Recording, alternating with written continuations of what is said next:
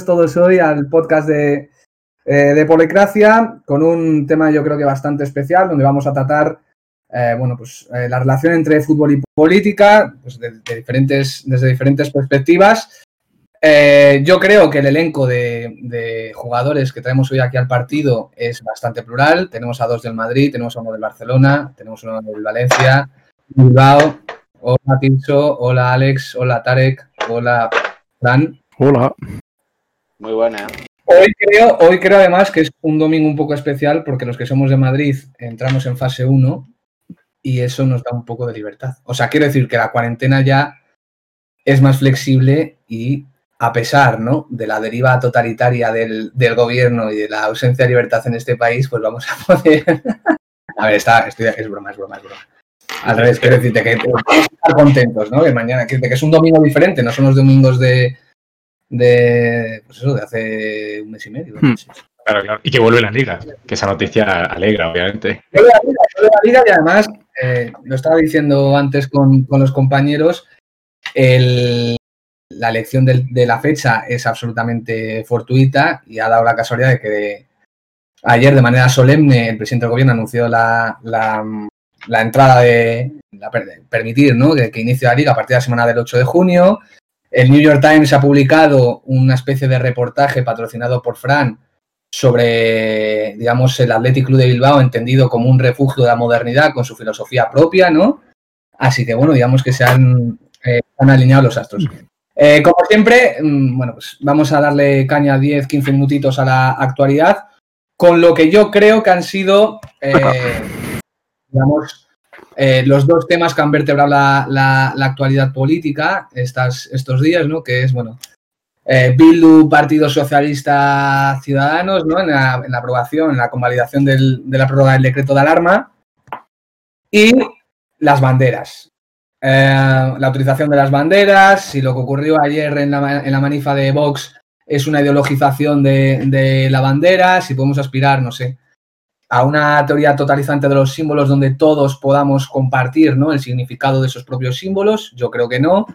En fin, todas estas cuestiones. Entonces, mmm, entrando un poco de, manera directa, yo os lanzo una pregunta porque es una cuestión que, que, a mí me ha preocupado bastante y que lo dejé bastante patente en Twitter, que es la categoría um, de Bildu como fuerza progresista. Um, ¿Qué entendemos por progresismo en este país? Eh, progresismo es compartir normas, es, compartir los principios del gobierno representativo, es defender la justicia social, porque realmente yo no, entiendo ningún, no, entiendo cómo, y pongo un ejemplo, ¿vale? Pongo un ejemplo. Eh, un profe que da clases en la universidad, en mi universidad, Javier Francé, consideró a, a, un partido progresista y decía que no entendía cómo las fuerzas progresistas en este país se escandalizaban de un partido como Bildu, ¿no? donde realmente siempre ha habido ambivalencia en relación a la violencia política de ETA, por ejemplo. Entonces yo, para empezar, os lanzaría esa pregunta o, bueno, eh, digamos, cosas eh, que sean paralelas al tema, porque a mí es una etiqueta que yo creo que se está desgastando con el tiempo y donde parece que cabe todo. O sea, todo es progresismo, todo el mundo es progresista, también Bildu, un partido que, le leía el otro día, ¿no? Yo me acordaba de un, de un documental donde decía Arnaldo Tegui que no le molaba que en País Vasco hubiera eh, eh, kebabs, que es una cosa de joder, esto, esto te lo dice, te lo dice, te lo dice Abascal, ¿no? Es que rompe la, la armonía, ¿no? Eh, rural de, del paisaje blanco y tal. ¿Y qué es esto de, de, de, de consumir un kebab, un durum en, en, un, en un bar de, de, no sé, de Getaria? Entonces, o bueno, pues la relación que tengáis, o sea, la relación de Bildu en este sentido y sobre todo también ¿Qué demonios hace el Partido Socialista pactando con Bildu cuando ya tenía zanjada la, la, la cuestión en, en, el Congreso de Diputados? Yo realmente todavía no he alcanzado o no he sido capaz de establecer una causalidad. Es decir, ¿qué necesidad tiene el Partido Socialista, más allá de que el socio de gobierno puede ser Podemos, cuando ya estaba amarrado en la convalidación con, con los votos del Partido Nacionalista Vasco y de Ciudadanos? Varias cuestiones que estás comentando. Lo del progresismo, por ejemplo, eh, me parece un debate interesante porque creo que es algo que va a surgir más con el paso del tiempo, porque estas etiquetas de izquierda-derecha están perdiendo, digamos, ese, ese papel que tenían antes para identificar bien los bandos y creo que ahora se va a jugar mucho con esto de progresistas conservadores, pero claro, al final es propaganda. Es decir, progresismo eh, todo el mundo está a favor del progreso y en contra de, volver a la Edad Media, ¿no? Y creo que es algo bastante lógico. Y se utiliza en ese sentido, de progresismo igual se puede identificar como el bando más o los partidos más de izquierdas y conservadores igual los, partidos más de derechas, pero es una simplificación que, para nosotros realmente como, digamos, como estudiosos de las ciencias sociales, pues no, pues no, nos gusta, digamos, ¿no? Es, una simplificación muy absurda que puede venir bien para, para al final el tema, el tema propagandístico. Pero yo creo que lo interesante aquí, lo que se está intentando remarcar desde estos partidos es que Bildu igual abandona más el eje eh, cultural de la nación vasca, el independentismo, o bueno, más que abandonarlo, se centra también y pone el foco en cuestiones sociales, en cuestiones económicas, que al final es lo que ha estado haciendo sobre todo el PNV en los últimos años. Yo creo que ahí está un poco lo, interesante de, este paso que ha dado Bildu, digamos. Pero, pero, Perdón, dale, dale. No, no, bueno, si quieres. No, sigue, sigue, sigue, sigue, No, luego lo, lo, otro, lo, otro, que comentabas de por qué el, Partido Socialista pactó ahora con, con Bildu, eh, hombre, creo que era evidente que tenían mucho miedo de que esto fallase, de que, o sea, de que no saliese adelante la, la votación del estado de alarma. supongo que hasta última hora no estaban seguros de que iba a hacer eh, Ciudadanos eh, o incluso el PNV y querían amarrarse ahí unos votitos más extras, ¿no? Eh, también puede ser que eso no está del todo claro, porque la, historia que han contado esta semana ha sido eso, de no, es que no estaba muy, muy seguro, eh, era por si acaso, por si salía mal, lo que sea, eh, y luego con las rectificaciones y todo ha quedado bastante caótico, pero quién sabe hasta qué punto esto luego está intentando jugar un papel con el tema de las elecciones vascas, dar un toque de atención al PNV, decir, oye, no solo estás tú, hay otro partido vasco que si, no, tú, si tú no te quieres sentar a negociar o no aceptas pactar esto, pues bueno, nos sentamos con Bildu no sé hasta qué punto, o incluso Esquerra, ¿no? De decir, oye, mira, que aquí hasta Bildu está pactando cuestiones económicas y sociales y tú sigues ahí, dale, dale que te pego con lo de la mesa de diálogo eh, catalán, ¿no? Mm, yo, o sea, estoy de acuerdo. Bueno, lo, del progresismo de Bildu, de todas formas, yo no comparto la idea de que Bildu se haya ido separando de este concepto un poco más étnico de la nación. O sea, sí que puede que hable más de la defensa de las clases a lo largo y ancho del Estado, pero para mí de, tienen más componente no nacionalista que el PNV incluso, o sea, yo juraría que les oigo mucho más hablar de, o sea, evidentemente no van a referirse a la raza vasca, pero creo que ya el solo hecho de esa relación un poco ambigua para con ETA da un poco que pensar respecto a su, a su posición no nacionalista. O sea, Bildo, a ver, es, es, es, difícil. O sea, yo no defiendo, no defiendo los, los cordones sanitarios completos, lo puse por Twitter, pero o sea, y habría que ir más al contenido de los pactos. Lo que pasa es que esto es una autovía de dos sentidos. Si vale para Bildu, va a valer para Vox también, ¿no? Que es lo que desde la izquierda se veta. Eh, pero, pero me parece que aunque Bildu condenó el terrorismo, que es pues, por lo que se la prueba, ¿no? La sentencia constitucional de 2012 creo que es, creo que luego ha tenido una relación bastante bastante ambigua para con ellos, o sea, tanto con los homenajes a etarras, como bueno, el otro día sin ir más lejos con lo de Idoia Mendoya, eh, ¿no? De Idoia Mendoya, eh, que es, bueno, es que fue curioso, o sea, lo ponía Armand, que, el, grupo, el grupo en Bilbao no lo condenó, pero en cambio sí que lo condenó la portavoz, o sea, fue todo como un jaleo. Eh, sobre lo del PSOE, eh, a mí me parece, o sea, yo mi, hipótesis inicial era o exigencia de Podemos o, mm, o, que se quería meter presión a Ciudadanos, entre comillas, más que presión, intentar forzar a Ciudadanos a hacer un giro a la derecha. Eh, al final Sánchez sabe que, que Ciudadanos un pacto con el PSOE en esta situación, bueno, pero ya Bildu es una barrera difícil de, de saltar para, para, Me estoy oyendo, me estoy oyendo de fondo. Y eso, eso, eso, es un poco retorcido. Que puede ser, ¿eh? pero eso no lo veis muy retorcido. No, sí, sí, o sea, es. O sea, estoy de acuerdo. Luego leí que, que Jurado decía la, la posibilidad también, eso, de, de meter a, alguien lo tiene puesto, porque me oigo, me oigo de fondo, que la posibilidad de meter a, mm, a Bildu, o sea, Bildu como una alternativa de gobierno para un tripartito en el País Vasco. Un, Bildu Podemos PSOE que yo no sé cuán, cuán bien le vendría al PSOE, aunque bueno, García Paje y Lambán siempre amenazan con irse y luego no queda nada, o sea, es apretar fuerte los puñitos. Eh, pero sí, a mí quizás sea demasiado retorcido lo de Ciudadanos, no lo sé, desde un punto de vista quizá de racionalidad imperfecta, lo mejor es que simplemente se les dio miedo que se echara para atrás Ciudadanos en el último momento por la presión de, de PP barra de que el mundo al día siguiente la portada, por ejemplo, puso poco menos que Ciudadanos pacta con Bildu, ¿sabes? Eh, tenían miedo quizá de que, de que Arrimada cediera y, y trataron de amarrar esos cinco votos. A mí me pareció un error de cálculo grande, de todas formas. ¿eh? Sí, sí. Yo creo que detrás hay un error realmente. No, no mucha estrategia, no mucho ajedrez político. Yo creo que haya habido un, un error, porque viendo la rectificación, viendo que había ministros, sobre todo Nadia Calviño, que no lo sabían bien, aquí ha habido, ha habido un problema de comunicación interna mismamente que, no, probablemente, probablemente, Yolanda Díaz tampoco lo supiera, o sea, es que probablemente es que dentro de la propia coalición de Unidos Podemos. Claro, claro. Además, hasta hace nada, creo, una entrevista en El Mundo, Yolanda Díaz reconocía la imposibilidad de derogar eh, eh, justo, justo. en su, en su plenitud, ¿no? Hablando de esto. Pues, sí. dime, dime. No, que Fernández Vara, justo ahora que hablamos de que los varones del PSOE al final nunca nada, acaba de tuitear que le da desolación que el PSOE eh, tenga sus siglas junto a las de Bildu, pero más dolor aún que para sacar medidas adelante con el estado de alarma y hay que recurrir a estas fuerzas políticas por culpa de otros partidos. Que el relato iba a ser que es culpa del PP, estaba, estaba clarinete, vamos. Claro, claro. No, yo, por ejemplo, lo de, lo de Ciudadanos no lo veo. ¿eh? Yo creo que al, gobierno le interesa tener, no de aliado, pero digamos como, eh, como la posibilidad de poder pactar algunas medidas con Ciudadanos. Yo creo que es el juego de la geometría variable, ¿no? De un día unas leyes las pactamos con unos y otras leyes las pactamos con otros. Yo eso no creo que les interese echarle para la derecha. Matemáticamente, es decir, electoralmente, igual de cuando se acerquen las elecciones podría ser, pero ahora mismo mm. no lo veo. Además, yo creo que también, sobre todo, plantea el, sobre todo, yo, yo, un, yo creo que un vector de análisis muy interesante para el, para el, para el tratamiento ¿no? de, de, ciudadanos en este, digamos, en esta nueva eh, geometría variable del gobierno, es la actitud de Gabriel Rufián en el, en el, en el debate. O sea, es un Rufián, yo creo que, no, no sé si es, si, si, es algo de, digamos, hay algo impostado, pero yo creo que, es, un, es un rufián totalmente descolocado, ¿no? Porque ve que, existe al menos, bueno, la posibilidad, ¿no? Aunque, digamos, que se pueden dar las condiciones para que, digamos, el bloque de la moción de censura caiga. Es decir, está diciendo, oiga, ustedes están pactando con la derecha. Están, están viendo lo que, lo, que, lo que están haciendo. Y claro, yo creo que esa, esa reacción desmesurada también eh, no claro, sí, yo era, una de las, era un poco las, claro, al, informarnos, ¿no? De que el pacto con Bildu era por la noche, pero bueno, se, supo que, era, eh, que eso ya estaba pactado por la mañana, ¿no? Incluso con, con, la no información de otros ministros.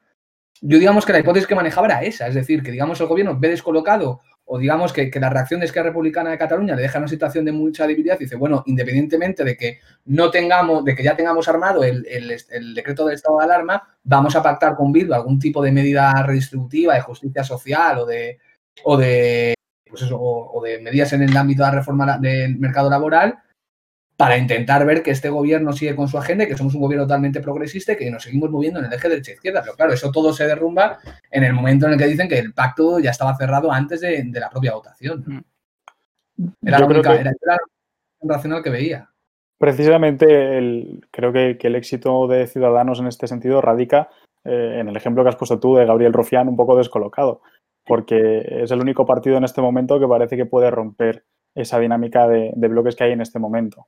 Y, el hecho de estar, eh, no sé si en el centro, que eso ya eh, quizás sea otro, otro elemento de debate aparte, sí que está en el medio y con esta nueva actitud que está teniendo en, estas últimas semanas con respecto a la negociación con gobierno a, costa de, conseguir una serie de, de, beneficios en, sentido, eh, bueno, pues, más liberal quizá, pues creo que, que, en efecto ahí queda patente que, que Ciudadanos está acertando. Es la única forma que se puede romper ahora y parece que hay muchos partidos interesados en, volver a ese estrés de, dividir el, arco parlamentario en dos.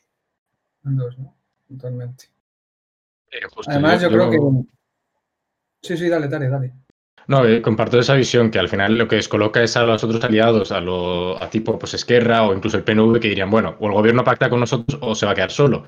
Entonces eso les da una posición de fuerza. El hecho de que Ciudadanos también pacte con el gobierno debilita esa posición y encima creo que si el gobierno, que yo, creo que es la intención que tenían detrás, ¿eh? al pactar con Bildu, que igual el problema, la polémica ha sido todo esto de la, de la completa, la, reforma laboral, sí o no, que me parece un poco absurda, porque realmente no lo van a hacer y no se puede hacer ahora mismo. Pero creo que la polémica está ahí. Pero si, si, si nos abstraemos de eso y pensamos simplemente que han pactado unas cuestiones sociales o económicas, eh, ahí está el juego de con Esquerra, decir, oye, pues si no pactamos contigo, pactamos con Bildu y mira, Ciudadanos también está ahí metido. Eh, el PNV también está en la votación, ¿no? es decir, como que existe la posibilidad de cambiar de, aliados que no siempre tienen que ser los mismos, creo. Lo que pasa es que por el camino has dinamitado tu credibilidad con seis interlocutores distintos, ¿no? O sea, eh, Ciudadanos, PNV, Bildu, Unidas Podemos y el propio PSOE. Claro, yo creo que para, mí, ha sido un poco problema de los tiempos y de la comunicación. Es decir, si ese párrafo se cambia, quizás Bildu no habría pactado, quién sabe, o quizás, bueno, podemos ir porque está en el gobierno. Pero el problema ha sido la comunicación, los tiempos y, lo que han dicho en, los acuerdos, yo creo. Yo le compro a Tarek el argumento ese de que, de que en efecto ha sido un poco porque no estaban ah, muy seguros porque y creo que ha sido como un poco por la prisa de que no han podido comunicar a nivel interno exactamente todo esto y, tener una cohesión en, su discurso. Y luego por eso han venido las rectificaciones y, bueno, las divisiones internas que se han, que se han filtrado. Además, yo creo que esto luego, eh, decir, no sé si al final la intención del gobierno es prorrogarlo por otros 15 días, ¿no? Digamos, el último, el último, la última prórroga del estado de alarma. Pero digamos que la capacidad de transacción y de negociación después de, del CNT de esta semana es, es, más difícil, ¿no? Es decir, no, sé si, si está leyendo el otro día, ¿no? Que, o sea, ayer, ¿no? Dijo que, que, bueno, que a lo mejor el estado de alarma se deja de aplicar en determinados territorios, ¿no? Incluso llegó a decir que, bueno, que a lo mejor no hacía falta otra, otra prueba, pero es evidente que después de lo que ha ocurrido esta semana eh, va a ser muy, muy difícil. Es decir, si, si ya el miércoles, digamos, sudó, ¿no? Eh, y que consiguió marcar como Ramos gol en el minuto 92-48, pues eh, hay que ver la semana que viene, ¿no? Es decir, es la capa, lo que decía un poco también Tirso, ¿no? La, la, la, eh, destrucción, la pérdida de, credibilidad de, un actor político cuando lo que más necesita es eh, aunar consensos. Sí, sí, sí. Em, yo creo que... Eh, Fran, ¿querías decir algo? Sí, por volver a la pregunta inicial que hiciste, si Bildu es progresista o no. Em, creo que aquí se ve claramente qué es lo que, mm, que después ya habéis oído al tema pacto y tal. Creo que se ve claramente la, la idiosincrasia de, España, de todas, todas las características culturales e históricas que tenemos, cómo crean un mapa político en el que hay numerosas eh, eh, incongruencias, a nivel teórico al menos. Y la etiqueta progresista a Bildu se le da o se, o se, se la autoasignan ellos porque el progresismo se estructura a partir mm, de la posición del Partido Popular, a, mi parecer. Todo, eh, la mayoría de partidos que no comulgan o que, no están eh, de acuerdo con las posiciones en el, tanto económicas como sociales del Partido Popular se, se muestran como progresistas. Puedes, tú puedes mm, tú puedes tener, eh, por ejemplo, en Ciudadano en su momento, el ciudadano inicial, eh, liberal en lo económico y progresista en lo social, porque se diferenciaba del PP en eso. Eh, el caso de Bildu tiene un, una posición en cuanto a la identidad como identidad vasca que no es progresista en absoluto a nivel teórico. O sea, es totalmente choque de frente con lo que sería eh, un, partido progresista al uso. Pero, sin embargo, como está, eh, tiene, tiene una idea diferente de, España o de la que promueve el PP, eh, por eso se, califica como progresista. que no estoy diciendo que esto sea bueno o malo, estoy diciendo simplemente que creo que por las circunstancias en las que se da en España surge, es, así. Em, Digamos, Solo un momento una, cosa, es que eh, le, vi la entrevista en el programa que está haciendo Rufián, eh, desde casa ahora, pero es la fábrica, está haciendo su, propia tuerca, eh, entrevistó a Otegui. Y, y Otegui decía, se declaraba marxista-leninista, él lo decía así, pero a la vez también en la misma entrevista estaba hablando de la identidad vasca como pueblo de, y hablaba en unos términos totalmente nacionalistas. No. No como estrategia, como, eh, como un elemento estratégico, como, como por ejemplo hiciera Lenin como, con Rusia, al hablar de, que sí, que la nación rusa podía tener un elemento estratégico interesante a la hora de conseguir la, de llegar a, a, la victoria de la clase obrera. Eh, en este caso, en este caso, eh, Otegui al menos, y tomo por extensión al menos de forma muy simplista Bildu, sí tiene una concepción identitaria de que es el pueblo vasco. Y eso choca directamente con su pensamiento que puede ser más progresista en ámbitos como la ecología, el feminismo, porque por ejemplo ellos hablan con lenguaje eh, inclusivo. Entonces creo que, es simplemente es circunstancial. Digamos que yo te compro un poco el argumento, ¿no? De que al final es un poco un actor referencial y que, y que al final te defines un poco en relación, ¿no? Por ejemplo, al, papel del Partido Popular, pero yo creo que en el caso de la izquierda Berchale, yo creo que hay unas coordenadas ideológicas muy, muy arraigadas, ¿no? Que tiene que ver incluso pues, desde, la propia fundación de ETA y sobre todo los años 60 con, pues eso, con su, digamos, con su... Además, ahora está, está muy bien, además creo que Fran la ha visto, ¿no? La línea invisible, mm. donde precisamente se ve ese debate, digamos, entre las dos, entre las dos, eh, vamos a decir, las dos opciones ideológicas, ¿no? Del nacionalismo vasco, que es el nacionalismo, vamos a decir, eh, pues de raigambre marxista, ¿no? Digamos que tiene el faro en, Argelia, la revolución cubana, el mayo francés del 68, ¿no? Digamos que el 68 emocionaba y luego, digamos, una vertiente más, más sustantiva, ¿no? Decir, no, no, oiga, ETA lo que tiene que defender es eh, la justicia social y, la, y, la, dignidad de la clase obrera vasca, ¿no? Y de la clase obrera española en general, es decir, que es igual un vasco, un obrero vasco que sufre, digamos, la explotación del capitalismo que un obrero que está en, en una fábrica de Cáceres, ¿no? Pero yo creo que sí, esa, idea de progresismo de Bildu también emana de esa idea, ¿no? Es decir, el marxismo también siempre se ha presentado como una acción eh, absolutamente progresista, es decir, tenemos que abandonar la sociedad capitalista para adentrarnos en un nuevo horizonte eh, dominado por, por el socialismo, ¿no? Y una sociedad que está estructurada no bajo la lógica de la, de la, de la, de la clase económica, y en esas estamos. Y luego, por supuesto, que en este país también la idea de autodeterminación tiene mucho de progresismo. Es decir, se entiende que la autodeterminación nacional y autodeterminación colectiva tiene un lado de progresismo y que lo reaccionario, ¿no? Y que lo eh, defensor del status quo es, pues eso, em, digamos, la, unidad del Estado-Nación. Es decir, también te compro, ¿no? La idea del Partido Popular, pero creo que, la historia de la izquierda Berchale nos obliga un poco a situar eh, sus coordenadas ideológicas sin ningún tipo de, sin ningún tipo de duda. Em, si no hay ninguna cuestión más, yo creo que es el momento de em, sacar banderas eh, de disputar. Antes, antes, deciros que a aquellos que nos están viendo, si, si no lo están haciendo, eh, nos harían un enorme favor y sería un halo de ilusión eh, si van al botoncito y, nos siguen en el canal para intentar mejorar y para seguir haciendo el, el curro que tiene esto. Bueno, digamos que el tema, como hemos... Dime, dime, Tarek. No, no, no, estaba señalando el botón porque he visto que estoy justo yo debajo y voy a ah. señalarlo para que la gente se entere. claro. quería, empezar, este, este, tema fútbol y política con una pregunta que yo creo sobre todo es personal, porque al final el fútbol tiene mucho personal. Entonces, rápidamente, menos de 10 segundos, 15 segundos, crea mi cada uno. ¿Cuál es vuestro primer, em, digamos, vuestro primer contacto con el fútbol? Es decir, cuando vosotros fuisteis conscientes de lo que era el fútbol. Es decir, no, a lo mejor no, tiene por qué ser con vuestro propio equipo. A lo mejor, no sé, visteis a, no sé, visteis algún tipo, algún partido, alguna partida de Champions, algún partido de día que dijes, joder, esto, esto del fútbol mola.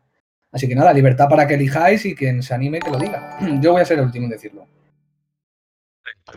¿no? Yo creo que ahí fue la primera vez que yo creo que. Más, allá, de lo que es la práctica del fútbol, es decir, digamos, el, fútbol profesional, es decir, ah, el primer pues partido, el primer gol que digáis, joder, pues la retina. Fue la Champions del Barça que ganó en, París.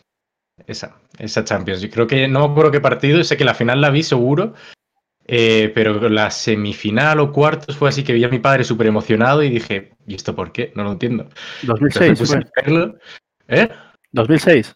2006, sí, sí, la que ganó con Ronaldinho, Tarde, yo, yo empecé tarde con tardío, el fútbol. Tardío, sí, sí. Sí, sí, sí, sí, yo empecé tarde. Yo, por ejemplo, las Champions así antes del Madrid y tal, eh, o sea, no, no, no me enteré de nada. no tuve que sufrirlo.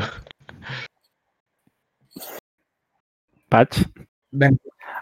yo en mi caso eh, van me van a acusar de cherry picking porque justo además hoy es el 20 aniversario, lo siento Tirso, eh, la octava del Real Madrid.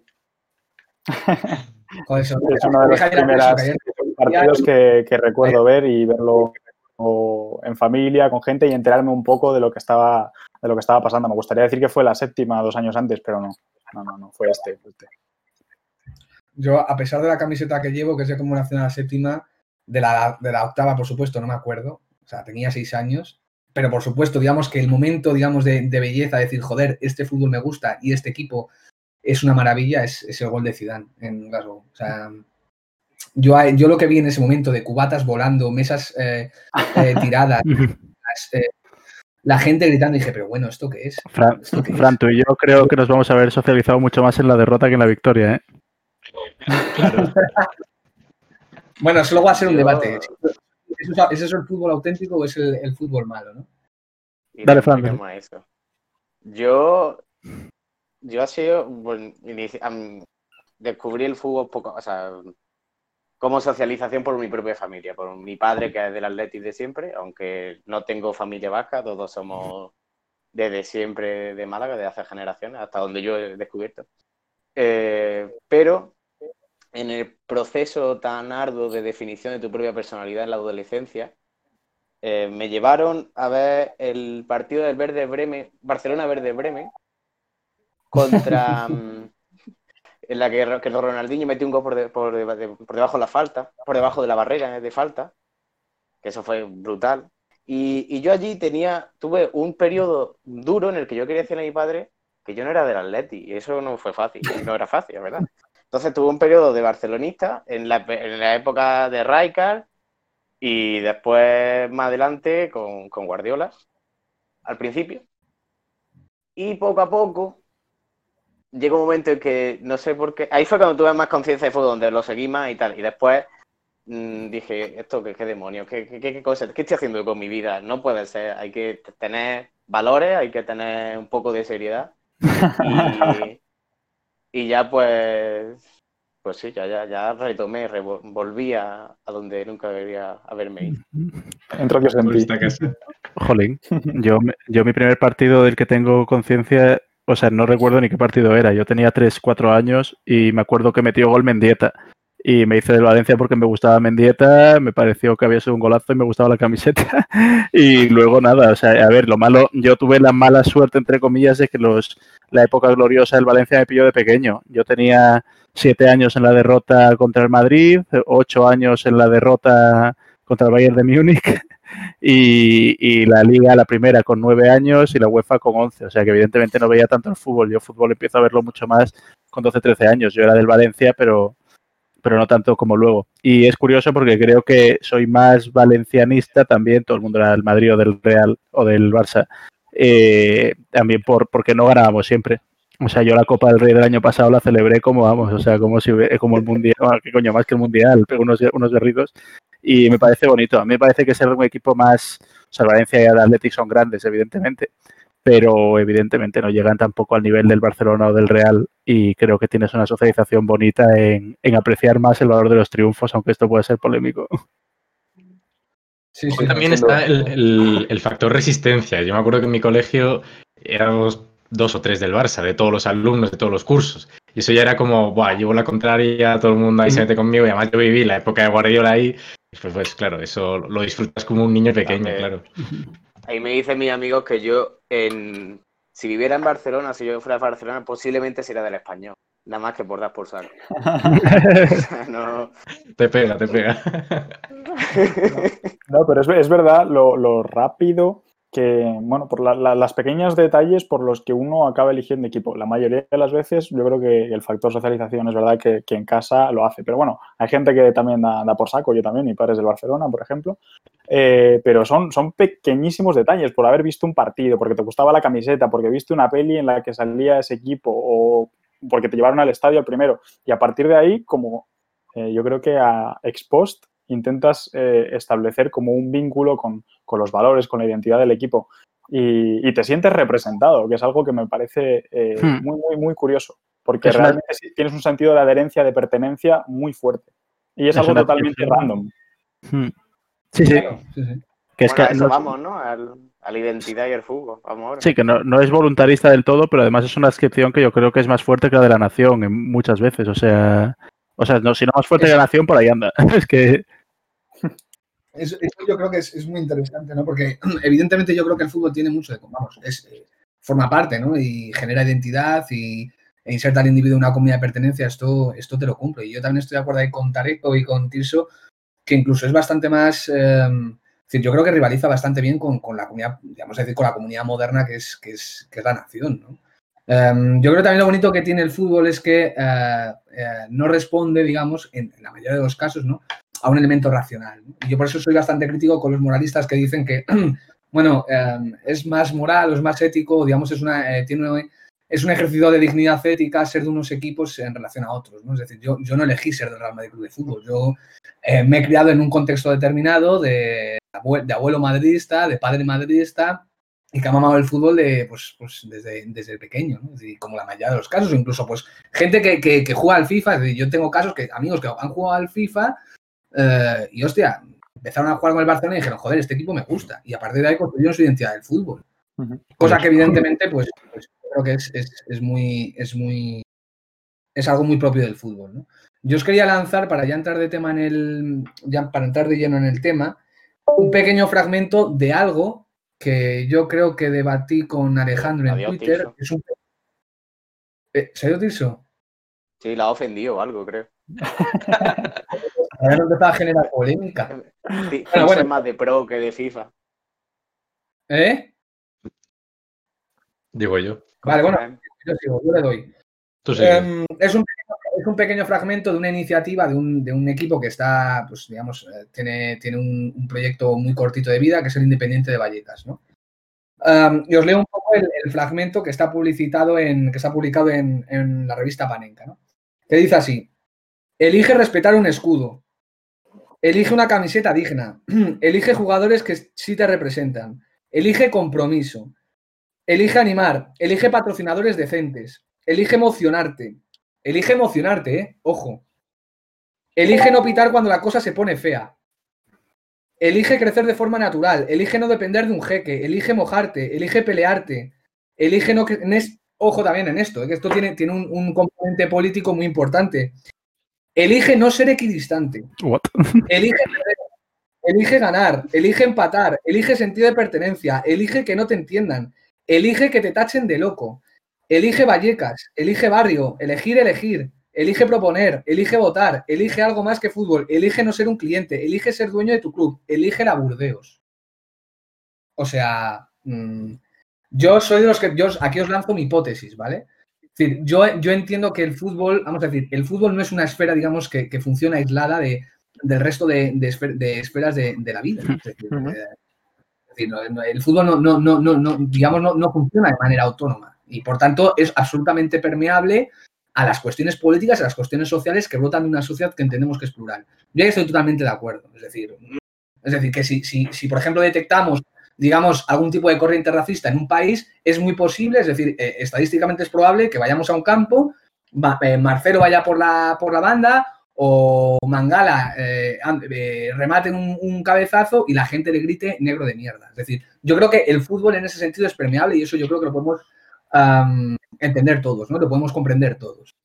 Um, lo que yo no estoy tan de acuerdo es que el fútbol se convierta en un deporte que prescribe comportamientos políticos y, y, y, comportamientos sociales. Es decir, yo creo que ahí viene lo enormemente problemático.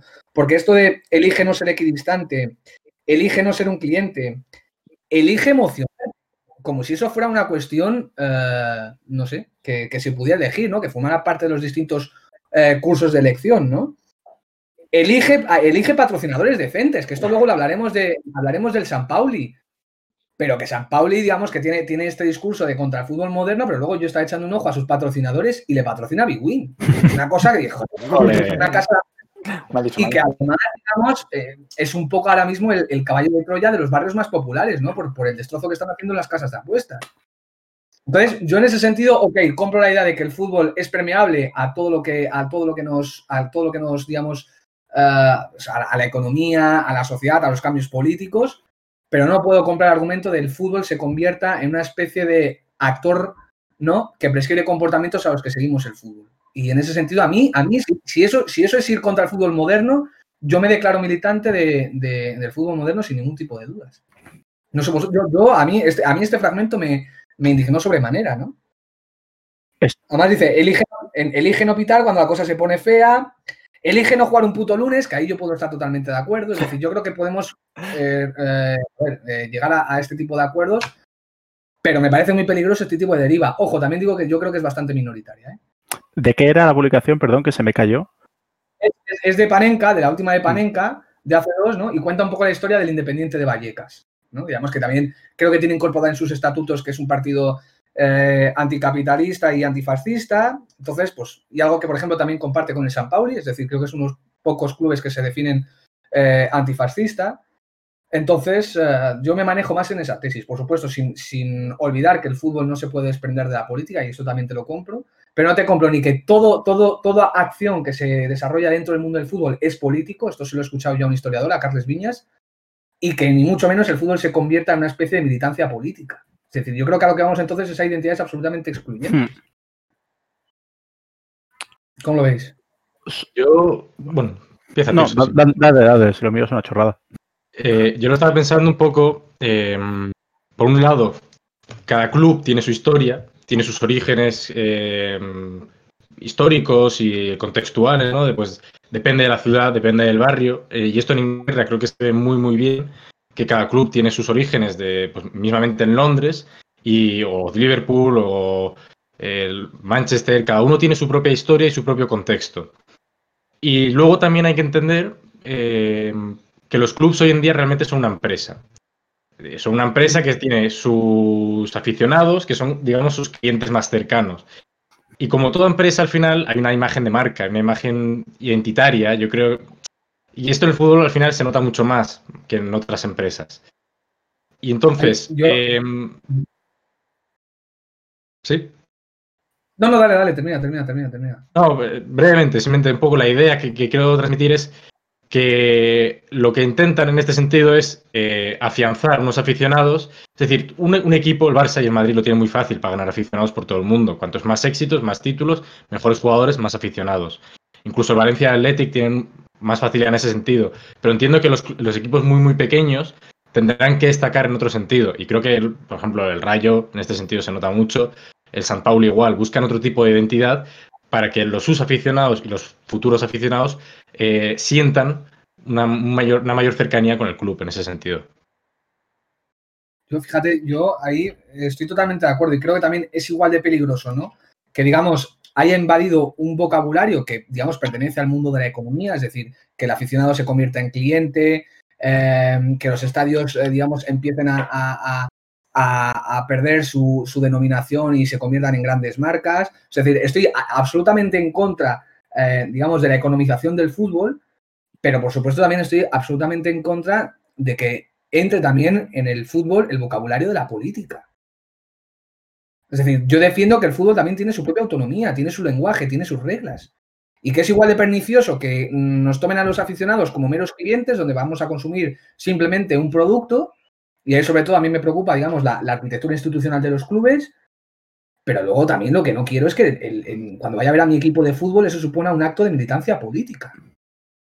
Creo. Y, de, de, un tipo de discurso político, sí, Alex.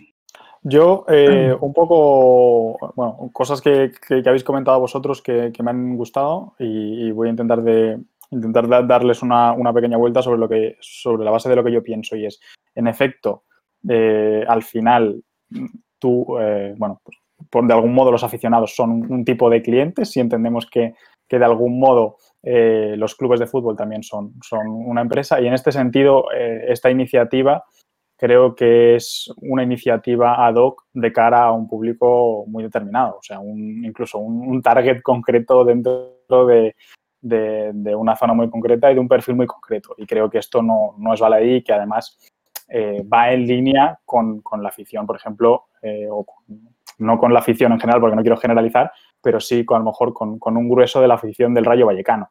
Mm, creo que de algún modo también hay, hay una, relación entre, entre, estas cosas. Y luego, que los, clubes, eh, y yo por eso no solo tengo tanto en cuenta esta iniciativa, que creo que responde a esta estrategia, por así decirlo, Mm, el nacimiento de los clubes creo que, bueno, lo he leído, no, no es que yo haya desarrollado esta teoría, eh, viene determinado por, por, comunidades en su origen. La mayoría de, clubes eh, antiguos, pues, pues eh, yo qué sé, el Atlético de Aviación de Militares, yo qué sé, equipos Blackburn, por ejemplo, en, Reino Unido, equipos de, fábricas, bueno, post-revolución industrial, muy post-revolución industrial, a, finales del siglo XIX, que, trabajan juntos en, este tipo de fábricas. Y, bueno, en definitiva, comunidades.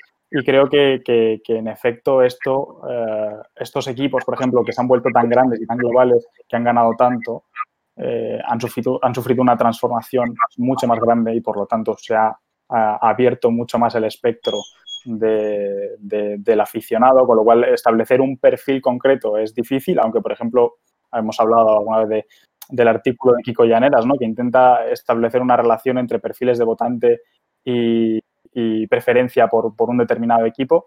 Creo que eso en, equipos tan grandes es mucho y sobre todo si, tenemos en cuenta el efecto globalización eh, acelerado más en las últimas décadas. Creo que esos, ese perfil concreto eh, se va de algún modo siendo mucho más difuso. Y sin embargo, en equipos mucho más asentados en los barrios y con menos presencia mediática, menos expuestos a, conectividad, globalización, etcétera, etcétera, ese sentimiento de comunidad como con un bloque mucho más definido y con incluso con una ideología, como es en este caso, eh, es mucho más patente. Claro, totalmente. Claro, o sea, simplificando mucho, eh, el Barça al final tiene un público mundial y el Rayo tiene su público concentrado en el barrio de Vallecas, probablemente. O sea, tendrá otros seguidores, pero habrá una alta concentración de seguidores del Rayo en, Vallecas. Entonces, evidentemente, si de repente el Rayo pues hace, saca un manifiesto eh, a favor del capitalismo y eh, en contra del comunismo o algo así, pues probablemente pierda muchos seguidores. Yo creo que es bastante lógico y que eso no les interesa.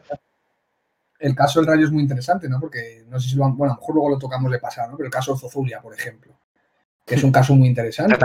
porque, digamos, Claro, digamos que marca una pauta, es decir, se trata de, bueno, pues, de un caso donde evidentemente se conecta el fútbol y la política, aunque yo creo que de una manera pues, eh, absolutamente desacertada. Pero hemos hablado de Madrid y de Barcelona, pero yo creo que hay un tercer, un tercer actor, ¿no? digamos, una alternativa, que es el Atlético Club de Bilbao. Digamos que es, un club que tiene eh, más capa, digamos, em, es un club que es histórico, por supuesto, que tiene una masa social eh, muy potente, que además, y esto es lo interesante, eh, es un equipo de una ciudad absolutamente industrial, es decir, donde los cambios a finales del siglo XIX en el País Vasco se concentran sobre todo en, Vizcaya y es, digamos, eh, partícipe en el sentido de que, es el lugar ¿no? donde que, mayor crecimiento económico em, se produce en España a lo largo del siglo XIX y que, digamos, de ahí viene un poco el nacionalismo de Sabino Arana, ¿no? de, cierta, de cierta reacción ¿no? a, a, los efectos de la industrialización. Eh, la entrada ¿no? de, emigrantes para trabajar en las fábricas, bueno, pues digamos el Bilbao se ha eh, convertido en una especie, yo, yo, lo llamo refugio de la modernidad, ¿no? Es decir, construimos una especie de filosofía en el que exaltamos, bueno, pues, pues, pues eso, exaltamos lo nuestro, y aquí me gustaría que Fran nos contara un poco, sobre todo él, cómo vive esta idea, qué ventajas tiene y si ha generado en algún momento, porque yo estoy absolutamente alejado, digamos, de la esfera de la esfera deportiva del Athletic Club, si esto en algún momento se ha sometido a críticas, es decir, si ha habido algún momento de, de pues eso, de, de, oposición a este, a este tipo de, planteamientos, ¿no? Pues em, a ver, el Athletic nace, el, el nace por su por su situación industrial. El, Athletic lo fundan, em, bueno, lo fundan. Viene, viene muy influido porque llegan una, llegan ingleses a, a Vizcaya y, y, son los que traen el fútbol al País Vasco. Y entonces en, ese momento en el, en el País Vasco eh, se crea una afición al fútbol que hace que sea la base del fútbol casi mm, de España. Había la mayoría, la mayoría de, futbolistas eran, eran vascos y, ahí, se funda una base que ayuda a que, a que puedas tener esta filosofía. La cosa es que la filosofía del Atleti fue, no, no fue una decisión que se tomara en un momento concreto. Ha sido progresivo, más, más por las circunstancias de que hay un momento en el Atleti, creo que en los años 50, en el que está arruinado completamente. Y tiene que tirar de, tiene que tirar de, jugadores locales, porque es que no, eh, que la, la, victoria contra el Madrid de los 11 aldeanos que decían. Que, le ganó le ganó la Copa al Madrid y, fue era eso porque es que fue una adaptación y a partir de ahí se fue consolidando esa tradición y se ha mantenido como uno de los elementos mm, que constituyen la filosofía del club y, que a través de los que se entiende qué tiene que ser el fútbol. El fútbol, a partir de ahí ya no se entiende qué tiene que ser el que meta más goles, sino el que, tiene que ser eh, ganar, pero por el camino no olvidarte de dónde eres, de quién eres y, y que y, de dónde viene la gente que lo que, con los que va a jugar. La cosa es que progresivamente se ha, llegado a la situación actual porque, claro, se va hay, más competencia, hay más competencia y es más difícil sacar eh, jugadores que, te, que entren dentro de esa filosofía, por supuesto. Se van sacando excepciones poco a poco y no es hasta... Yo no identificaría que hay un elemento nacionalista per se, más allá de simplemente gente de la tierra, hasta relativamente hace poco, cuando se abre, inicialmente era solamente jugadores de Vizcaya, después puede ser, eh, afectan de, de otras zonas, pero de otras zonas del País Vasco, pero ahora en, eh, está definido oficialmente en su web como mm, eh, territorio, mm, jugadores nacidos o criados, formados futbolísticamente en algunos de los equipos de la de Euskal Herria. Ya sí añaden ese componente. Y, eso, hace que. Eso te iba a decir, Dan. O sea, esta idea, esta idea de Euskal Herria, o sea, porque yo también me, me, he echado, el ojo a la web. Esto de Euskal Herria es algo absolutamente reciente porque Euskal Herria es un invento del nacionalismo vasco, es decir, donde también encuentran, donde digamos insertan ¿no? en, ese, en, ese, en ese territorio el País Vasco francés, lo que ellos llaman Nafarroa, que sería Navarra. O sea, eso es, eso es algo reciente es decir, Eso, y, eh, bajo, qué, premisas se toman? O sea, es decir, mm, ha habido un mm. acuerdo porque, por ejemplo, el artículo que nos has pasado del, New York Times es una filosofía que en el fondo no está codificada. Es decir, no, no, yo no sé. No, no, no, yo creo que no está codificada. De hecho, se va, se va tomando. es un, acuerdo casi tácito. y, y, sí, eh, eso es relativamente reciente, o sea, en los años 60, eh, 70, no existía eh, eh, ese, este, con esa idea de Euskal Herria eh, incorporada a la filosofía de Atleti. Sí existía algo más generalizado, pero no tanto. Y claro, ha sido un poco la defensa, creo, a ver, son sensaciones, yo no he hablado con, el presidente, pero son sensaciones que, claro, tenemos que competir, tenemos que abrir el mercado, necesitamos jugadores de otro sitio y la defensa que podemos hacer de nuestra identidad frente, incluso de la propia afición quizás, eh, frente a esto de abrirnos, es, eh, bueno, pues decir que nos quedamos en Euskal Herria. Y, y, todos los que se hayan formado. De hecho, ahora mismo hay jugadores, el caso de Laporte, pues, también de los más, pues decir uno de los más cotizados, pero hay, hay jugadores que no, no han nacido y simplemente han pasado un año en Osasuna o dos cuando eran jóvenes. En, los 60-70, ¿qué, relación tenía el Athletic con el franquismo? Porque me parece importante también esa evolución, o sea, si es, es más representativo del nacionalismo periférico o es más... lo desconozco, lo desconozco. Yo, yo hay, un, hay, un, hay un pequeño libro eh, em, que sí que recomiendo si os interesa el tema, que es de, un historiador de la Universidad de Newcastle, eh, Alejandro Quiroga, que se llama Goles y Banderas.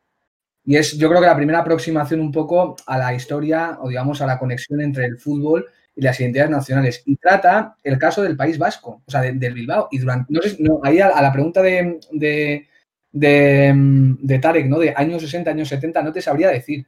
Pero yo sé que el franquismo en los años 40, los años 50, utilizó el Athletic Club, que esto es lo, maravilloso del tema. Y el Barça, ¿no? Como un eh, bueno, sobre todo, yo conozco el, el, caso del Bilbao como, un, como, una, como una articulación, es decir, como un actor eh, nacionalizador, pero no nacionalizador en clave, por supuesto, eh, identidad vasca, sino eh, identidad española. Es decir, el Bilbao como, claro, en esos años creo que, me imagino que también la mayoría eran, sí, eran vascos, pero también eran españoles. Y por tanto eso le permitía al régimen franquista presentarse al, al, mundo, sobre todo en política interior, pero también en política exterior, al Atlético Club de Bilbao como un, como un ejemplo ¿no? de representación de las esencias patrias. ¿no? Es decir, hmm.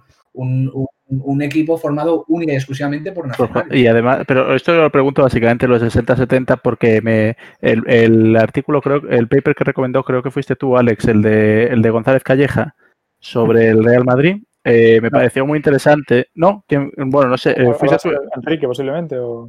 El, otro Madrid. Ah, pues muy, interesante sobre el Madrid, más que como equipo del régimen franquista, barra lo que sea, como equipo del poder en ese momento. O sea, básicamente. Y, y por eso pregunto del Athletic, porque me parece interesante ver si en los 60-70 a lo mejor seguía alineado con el régimen, si a lo mejor esta expansión hacia Euskal Herria, de dónde sacan los jugadores, es como una postura reactiva en un momento en el que el nacionalismo vasco vuelve a tener presencia, el PNV es más hegemónico y demás, y entonces el Athletic dice, uy, me voy a realinear aquí y voy a hacer de, más patria vasca que, que, de, que de lo que hacía antes, pues, básicamente. O sea, como una pues, forma pues de...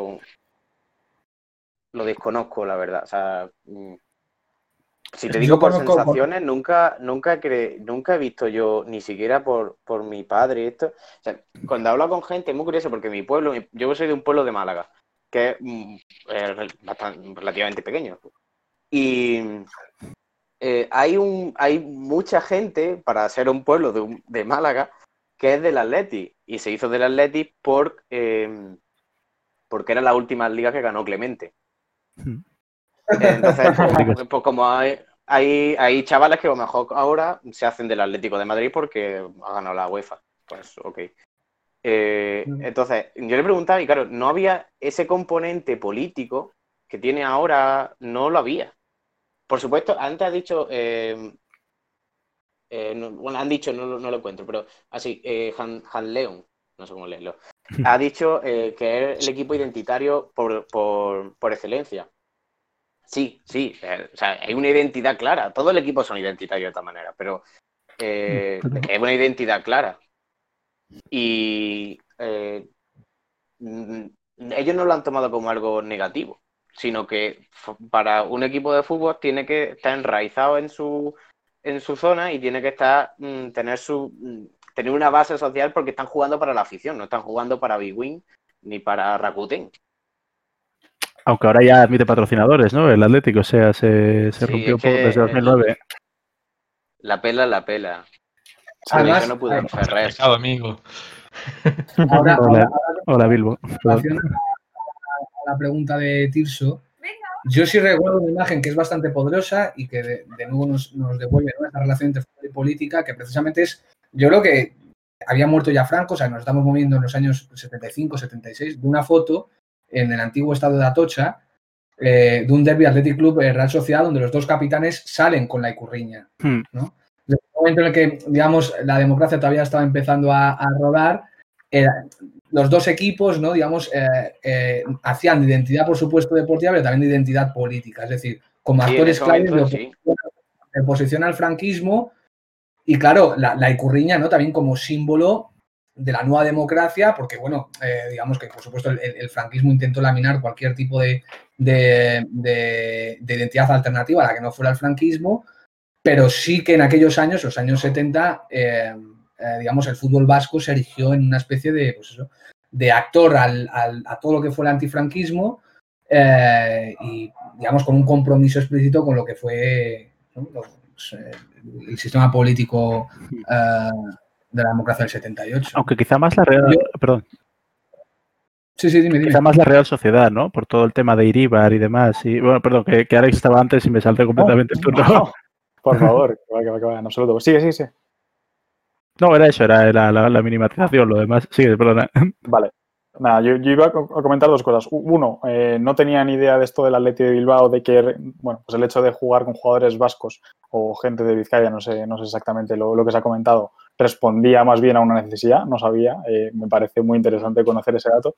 Y yo me preguntaba si, eh, bueno, hace una reflexión y es, pues en efecto, lo que habíamos comentado antes, aunque fuese de manera un poco tangencial, que era que al final las instituciones, los equipos de fútbol, no son monolíticos y, conforme bueno, pues, hay ciertos e-, eventos históricos o sociales, evolucionan de alguna manera. Y por eso, bueno, el caso como por ejemplo del Real Madrid, que ahora es global y que, que decía yo anteriormente que era difícil establecer como un perfil de aficionado tipo eh, en sus, bueno, los años 30 y tenía un vínculo con el republicanismo, eh, mientras que el Atlético de Madrid era un equipo de militares, eh, Atlético Aviación, de, más, cercano al, al, régimen. Y estas cosas, de algún modo, evolucionan. Y yo me preguntaba si en el caso del Atlético de Bilbao, por ejemplo, esto se ve, por ejemplo, reforzado, esta necesidad o esta eh, insistencia en, seguir apostando por, jugadores de, Euskal Herria, con todo lo que eso implica, eh, por la competencia eh, y por diferenciarse un poco de, la Real Sociedad en sus años, en las décadas gloriosas que ha tenido, que han sido varias además. Es un equipo también bastante histórico. Y si esa pugna entre Real Sociedad y el Leti Bilbao de algún modo había fomentado que el Leti Bilbao se quisiese diferenciar, como ha pasado, por ejemplo, también eh, en otras ocasiones, ¿no? de, apostar por jugadores locales o, abrir un poco, internacionalizar. Y ese es el caso, por ejemplo, de, del Inter de Milán, que surge como una excepción del Milan, que solo quería apostar por jugadores italianos y por eso se llama Internazionale, eh, cuando el, Inter prefiere abrir esa base y, y incorporar jugadores eh, de otros países. Y entonces se escinden, siguen manteniendo el color negro, pero cambian y solo meten el azul con respecto al rojo del Milan. Entonces me preguntaba si, lo de la Elite de Bilbao y, la Real Sociedad podría ser también un elemento ah, de diferenciación o como de pertenencia y exaltación de, de, Euskal Herria, del País Vasco. Por, por, por respeto a Policracia, no, no voy a tirarme un triple porque no tiene sentido. Eh, pero no tengo ni, no sé el origen de si, si, si se ha potenciado por eso. Sé que actualmente en la muestra sesgada de eh, aficionados del Atlético con los que yo he hablado, eh, sí se, entiende como un elemento de orgullo y de mm, la Real no hace esto. De hecho, eh, la Real tuvo que, ah, tuvo que cambiar todo esto porque no tenía jugadores. En su momento, cuando cambió la filosofía, también tenía un problema de jugadores y tuvo que abrir y empezó pues, progresivamente, con excepciones, y hasta que se abrió definitivamente. A, miré, ayer el año, pero no me acuerdo. Pero abrió definitivamente a, la, a, la, a jugadores internacionales y actualmente no tienen problema en, jugadores nacionales que no sean vascos, por ejemplo, Canales. que está, Así que sé que es un elemento de diferenciación, sé que es un punto de orgullo, al menos con gente que yo haya hablado, no sé con todo, pero, eh, pero no, no, no, no te sé decir si, hay un movimiento después acordado y, una decisión y tal. Es que ahí yo veo también, yo soy muy, soy muy escéptico, ¿no? Veo muy problemático esta idea de eh, el orgullo de la diferencia. Em, creo que eso nos sitúa en un, en digamos, un pequeño problema porque realmente, ¿no? Y vuelvo a mi intervención anterior, una, a, mi, intervención anterior prácticamente al principio, ¿no? Realmente es, em, y esto es una, esto es una, por Dios, esto es un juicio personal y es una percepción mía personal. Em, es realmente progresista em, la exaltación de lo propio y es una, es una, es una cuestión que a mí me, me, me genera sinceramente muchas dudas, ¿no? Saltó, saltó el tema, por ejemplo, de la posible incorporación de Higuaín al Bilbao, y realmente la cuestión de por qué Higuaín no podía entrar a, formar parte de la historia del Athletic Club era que, bueno, que sí, ya sabéis que, bueno, no sé si tiene la nacionalidad española, yo sé que es francés y argentino. No es italiana, o sea, o francés, es que... él nació en, él nació en Francia, eh, tiene nacionalidad argentina, por supuesto, pero bueno, no sé si ha conseguido también la italiana, no tengo ni idea. Pero bueno, estuvo, digamos, el debate estuvo presente, ¿no? Y hubo debate, ¿no? De si Higuaín podía jugar con la zamarra, con la zamarra del Athletic Club cuando no se había criado, porque la cuestión ya no es ser vasco, es no haberse criado hmm. en ninguno de los territorios del llamado Euskal Herria, ¿no? Entonces, claro, a mí que, este, este, debate se genere me parece pues, eh, enormemente problemático. Es decir, a mí, a mí así, de primeras, más allá que, ok, compro la idea de que ha sido una filosofía que se ha ido adaptando, ¿no? Primero eran vascos, luego, luego eh, primero eran de Vizcaya, luego demos el salto a las tres provincias vascas, luego Euskal Herria, ok. Pero digamos, el componente de exclusión, y si queréis, si me apuráis, el, el la concepción eh, etnicista eh, sigue presente, que es definimos nuestros jugadores en función de, dónde, de dónde se forman. Mm. Sí, dale, dale. Que, que, de todas formas, ¿tú crees que se considera progresista lo de la política del Atlético? O sea, yo creo que se considera al revés, tradicional y, mm, y que rompe con, con, el fútbol moderno. O sea, y, se da una paradoja, ¿no? Porque la defensa de la tradición es lo que se considera progresista porque estás luchando contra el fútbol moderno. Así que me parece que hay una confusión de términos. Es una cosa tradicional porque aquí lo que se está haciendo también... por definición, porque intenta conservar la esencia, pero es progresista porque lucha contra el mercado. claro, que, y el mercado, pero también me parece que es, es un poco reaccionario, no el Athletic, pero esta idea de que se idealiza un poco el mundo prefútbol moderno, ¿no? En plan, el paraíso perdido al que nos llevó Bosman y la entrada de la globalización y el capital y demás, y por eso yo creo que se le puede llegar, por eso se le idealiza entre círculos más progres. Pero como filosofía, evidentemente, siendo nacionalista y mal, con todo mi respeto, a mí el Athletic me gusta mucho, pero la filosofía me parece que es un, un atentado contra los principios de la Unión Europea. Joder, si es que incluso a lo mejor la Unión Europea se podría meter ahí a decir que aquí hay una discriminación clarinete de, de por, por, nacionalidad, joder. O sea... Human non grato, ahora, ahora, ahora, ahora, ahora que has dicho lo de Bosman, Tirso, tengo aquí apuntar una, un, una pequeña cita de, de, Nacho Carretero, un artículo que hizo en, en Hot Down, que dice, sí, yo en el fútbol soy retrógrado y totalitarista. Apoyo un intervencionismo salvaje, prohibiría casi todo lo que todo lo que se tuviera que ver en perdón, todo lo que sirviese para mejorar la competición, eh, recuperar la esencia basada en el talento de cada club, para poder sacar lo mejor de cada casa. Es decir, que se entiende que con Bosman, digamos, eh, para, para, para, situarlo un poco en el contexto, la ley Bosman, esta idea de que se permite por primera vez, ¿no? Si mal no recuerdo, que no haya límite a jugadores eh, extranjeros que vengan de la Unión Europea, es decir, eh, esto, por ejemplo, para un madridista es bastante complicado de entender porque si a día de hoy existiera la ley Bosman, no podríamos haber reunido en un mismo campo de fútbol, eh, no sé, a Cross, a, a ver, Alejandro, ayúdame, eh, a Cross, a Benzema, a Ronaldo, a, digamos que el, el, el, el gran, el, trío de calidad de, del equipo de, que, es, que, gana el, doblete de 2017, si estuviera la ley Bosman, que para mí me, me, parece una ley absolutamente restrictiva, pues no hubiéramos tenido ese, ese, digamos, ese trío de calidad, ¿no? Ese talento. Bueno, y tantas Entonces, sí. claro, ¿no? Y, y, por supuesto, y, muchas más, ¿no? Pero sí, yo estoy totalmente de acuerdo con, con, con Tirso, ¿no? Yo creo que detrás de... Ojo, también yo creo que el, el Athletic Club no, no, no representa... Um, no, no, no, le situaría en esta corriente de contra el fútbol moderno. Es decir, yo creo que también, eh, digamos, hay que situarle un poco la coyuntura española y, bueno, pues las distintas identidades que hay en, en este país, eh, porque bueno, también, es decir, eh, digamos, ha, ha, sido capaz ¿no? de, de, emplear ¿no? y explotar pues, pues todas las vías de la modernización y el ejemplo más claro es el nuevo San Mamés, ¿no? Es decir, es curioso, un club que se, que se denomina pues, eh, tradicional, que respeta sus esencias, fue uno de los primeros que abrió el camino a destruir la vieja catedral de San Mamés y construir un nuevo estadio absolutamente maravilloso, ¿no? Y ojo, no, no lo estoy situando como una contradicción, ¿no? Como una tradición a las esencias. Yo digo que tiene una relación ambivalente. Yo creo que contra el fútbol moderno, pues son pequeñas iniciativas, ¿no? Que responden a, a determinados condicionamientos políticos y condicionamientos sociales. Uh, pero sí, yo estoy totalmente de acuerdo. A mí la filosofía del Athletic Club uh, a mí me parece, y Fetén por Aduriz, creo que se merecía un, un final feliz y una vida mucho más a la altura. Y, y bueno, Tirso también puede decir algo, ¿no? Porque también hizo las suyas en Mestalla. Pero es una, es una, es una filosofía que lo compro totalmente. Yo creo que se salta la torera a los principios en los que se sentaron la Unión Europea. Dale, dale, Alex. Una cosa antes. Mestalla, 97 años, estadio más antiguo de primera división, ni antiguas catedrales ni nada, ¿vale? Ya podéis. ¿Es más antiguo? Yo, yo quería, quería, decir algo en referencia a lo que comentabas, de que, bueno, lo que decías del de, comentario que hacía Carretero. Dos cosas. Uno, eh, definir fútbol moderno. Eh, creo que se ha hecho de ahí un compendio, una, una, bola de nieve que ha ido absorbiendo como diferentes ideas de lo que puede ser definido como fútbol moderno. Y, y dos, eh, mejorar la competitividad. Ojo con esto.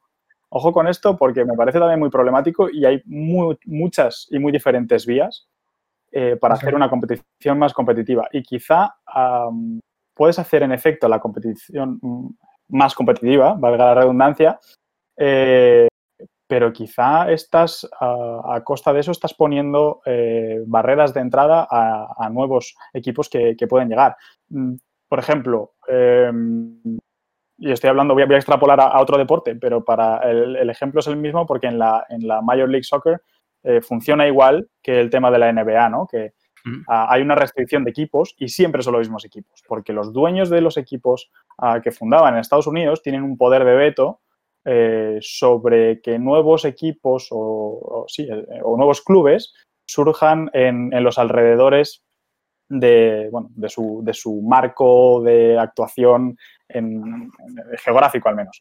Eh, entonces, claro, tú puedes tener una competición que yo considero bastante competitiva, como, como puede ser la, NBA, que tiene bastantes alternativas, y que podría ser la, MLS, pero claro, estás, estás de algún modo coartando también el posible surgimiento de, de otros equipos que vienen de categorías inferiores, con otro tipo de, bueno, que representan a otro público y otras identidades, otros valores. Y cuidado con eso, porque igual al final consigues hacer algo mucho más regresivo de lo que tú pensabas. Te digo una cosa, Alex, en este caso, en el caso del artículo de Carretero, eh, la definición de fútbol moderno es bastante clara, ¿no? Cuando dice, apoyo un intervencionismo salvaje, prohibiría casi todo lo que tiene que ver con el lucro, en pos de una competición más limpia, basada en el talento de cada club para poder sacar lo mejor de sus chavales. Vale. A ver, que, que hay una identificación bastante clara entre lo que es eh, mercado y fútbol moderno. Bueno, más que eh, fútbol moderno, lo que define es el fútbol antiguo. Hmm. Hay una. No, no, pero. Eh, ah, vale, vale, claro, claro. No, al final, una. una dime, dime, Fran, ¿ibas a decir algo? Sí, con eso último que estabais diciendo. En un artículo que publicó en el New York Times, Michael Sanders hablaba de. Esto, eh, Tirso es el de Rolls, pues yo soy de Sanders, ya está. Eh, eh, Michael Sanders publicaba a raíz de una ley que se había aprobado en Estados Unidos para que si un equipo, un, propietario quiere mover un equipo de una ciudad a otra, por subvenciones y tal, tuviera la posibilidad de que la, localidad o los vecinos, como, como, fuera, pero al final que la administración pública comprara el equipo porque lo consideraba un elemento, eh, un elemento social tan importante que, como una religión cívica que une tanto a la comunidad que no se puede prescindir de ella. Es el único punto donde decía, donde todos se mojan, el rico y el pobre, donde las gradas son todas iguales, incluso por, de prohibir los palcos para que no hubiera una diferenciación, sino que hubiera fuera ese elemento para unirnos todos como comunidad y me hacía gracia. Y tengo oh, un par de cosas sobre lo de identidad de, antes, pero que diga Tarek, que no hablaba antes y ahora. sigue, sigue, y luego, luego digo yo mis tres cositas aquí que tengo apuntadas. Vale. Pues la cosa es, em, a ver, el tema de fútbol, lo que y viene todo lo mismo, lo que decías tú al principio, el fútbol y la política. O sea, tiene que, tiene que separarse sí o no. Yo es que lo veo inevitable que estén juntos. No de forma completamente directa o mm, intensa, pero sí que, estén juntos, porque el fútbol es, es, sociedad también. Entonces, al ser parte de la sociedad, se impregna de, todo lo que en el debate público. Y, además el fútbol es, eh, es, identidad. El problema es qué tipo de identidad, lo isótopos de ¿qué, qué tipo de identidad eh, elijas para tu... Si, la identidad es como la Fiore en su momento, de que no querían jugadores negros, pues, no, perdón, la Lazio, la Lazio, eh, pues es, identidad mal. Eh, pero si tiene otro tipo de identidad, sí, es que, es, identidad pura. la primera identidad que es es que está vinculada a una ciudad. Ya tiene un, elemento identitario, que es que diferencia. Y después que el fútbol es dialéctica. un nombre también. el equipo juega porque juega contra otro. Ya está creando otra identidad. Entonces es imposible desligarse de esas identidades. Y, claro, todo eso se mezcla. El problema es qué identidad escoge. Se mezcla con las circunstancias del país. En España, mi caso, no sé cuántas veces, porque me hace gracia, me han dicho, ¿y por qué eres del Atleti? Yo le he dicho, porque todos los jugadores son españoles. Y me han dicho, eh, gente de, que no es que sean eh, aberchales, me han dicho, no son españoles, son vascos. Y yo le he dicho, es que eres independentista. Es decir, que como se enmarca en, en, el, frame total en el que se, está aquí en España y, hace eso tan hace em, lo hace tan tan particular esa identidad. No creo que sean malas. De hecho, eh, tampoco creo que sea que, le dé identidad regional, porque tú dices que es etnicista, pero realmente no, porque dejan que si te has formado allí y no eres del País Vasco, puedas jugar. Entonces, claro, pero, es rural a lo mejor, está a favor de los fondos FEA de, la Unión Europea. no, pero que cuando digo, cuando digo eh, un criterio etnicista, al final es verdad que sí, eh, no, es una cuestión de nacimiento, ¿no? Pero sí que, digamos, se marca muy nítidamente, aunque repito, es una cuestión que no está codificada ni en los estatutos del club, ni hay una especie de, declaración institucional que diga estos son nuestros principios, pero yo creo que sí que hay un criterio etnicista en el momento en el que se decide el lugar donde los jugadores se tienen que criar.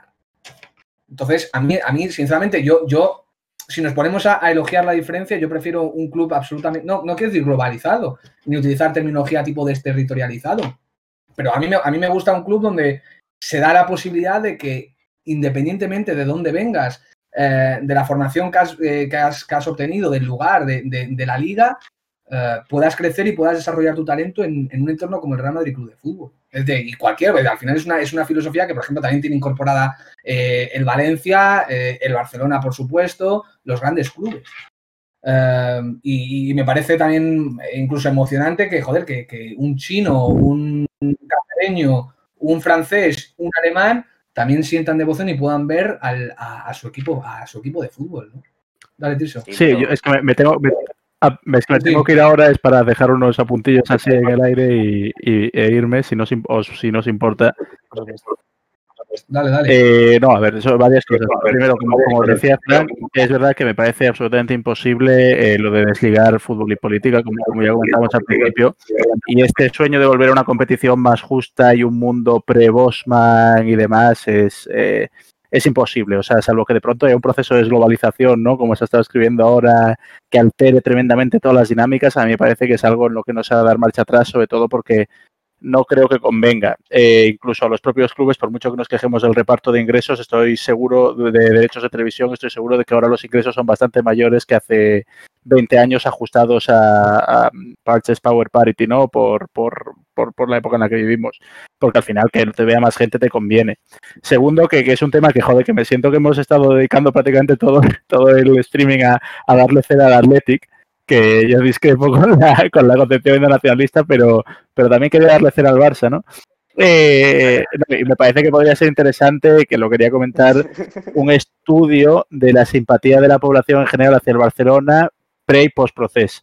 Porque a mí me parece que había mucha más corriente, lo comenté antes, de simpatía hacia, no entre el madridismo, me imagino, pero sí entre los aficionados más neutros, entre los dos grandes, hacia el Barça en aquella final de 2006, ¿no? Con el gol de Juli y todo aquello y el Barça ya de tanto por Guardiola, no sé si por la actitud, como por luego el, apoyo más explícito al proceso, que a mí sí que me parece un tema muy interesante, pero que ya, bueno, no creo que nos dé tiempo a tratar el posicionamiento claro del Barça sobre la independencia, que a mí me parece que el español ha sido mucho más modélico ahí, ¿no? Como si el Madrid se pronunciara sobre, sobre quién debe ser presidente del gobierno qué ideología debería estar en, en España. Y por último, sobre que Envía es el mayor desgraciado de la historia del fútbol, eh, si, se puede hacer alguna, alguna encuesta después, cuando se cumplen seis años de aquel gol de mierda que, nos echó de una final de UEFA. Y, nada, no, pero es, esos dos temas, o sea, lo de que me parece que la globalización del fútbol no, no se puede dar marcha atrás, que sería, a mí me parece que es peligroso también la, eh, aunque entiendo estas identidades del rayo y demás, me parece que sería peligroso intentar asociar una determinada ideología a determinado equipo también, porque al final hay, hay un paper muy famoso de Pachino, eh, Alex seguro que lo conoce, que es el de el de Pablo Barberá, este, que dice que los sitios en los que es más probable que te encuentres con gente de ideologías diferentes, o sea, rompas tu cámara de eco, son foros de, de Warhammer, o de fútbol o de hobbies en general, porque al final te has metido ahí por ese hobby, no por la política, y es más posible que se encuentren visiones diferentes y que, un que al final los los equipos se convirtieran como en compartimentos estancos, el Valencia, la derecha valenciana, el Levante, la izquierda valenciana, pues es problemático. Y eso, y lo del Barça, me parece que son tres aspectos que no hemos podido tratar tanto, pues la globalización más y que, y que podrían estar interesantes para una segunda parte. Y perdonad que me tenga que ir. Eh, espero que le haya gustado a todo el mundo. Te has ido por la puerta grande, desde luego. Amun. dejas la bomba, la bomba y... Perdón, es que, bueno, un abrazo. Amun, chavales. Chao. A mí me gustaría comentar algunas cosas. Eh, por ejemplo, eh, estoy tirando de memoria, ¿eh? ahora mismo no, estoy 100% seguro y no es algo que haya chequeado, pero mm, recuerdo leer en, un libro de Tony Judd que la liga inglesa fue muy fomentada por parte del gobierno como forma de tratar de, juntar a los diferentes aficionados de, diferentes puntos del país. Es decir, que se moviesen por el país a través de los trenes y de esta forma conociesen las ciudades, hiciesen turismo nacional y pues generar un mayor sentimiento de comunidad.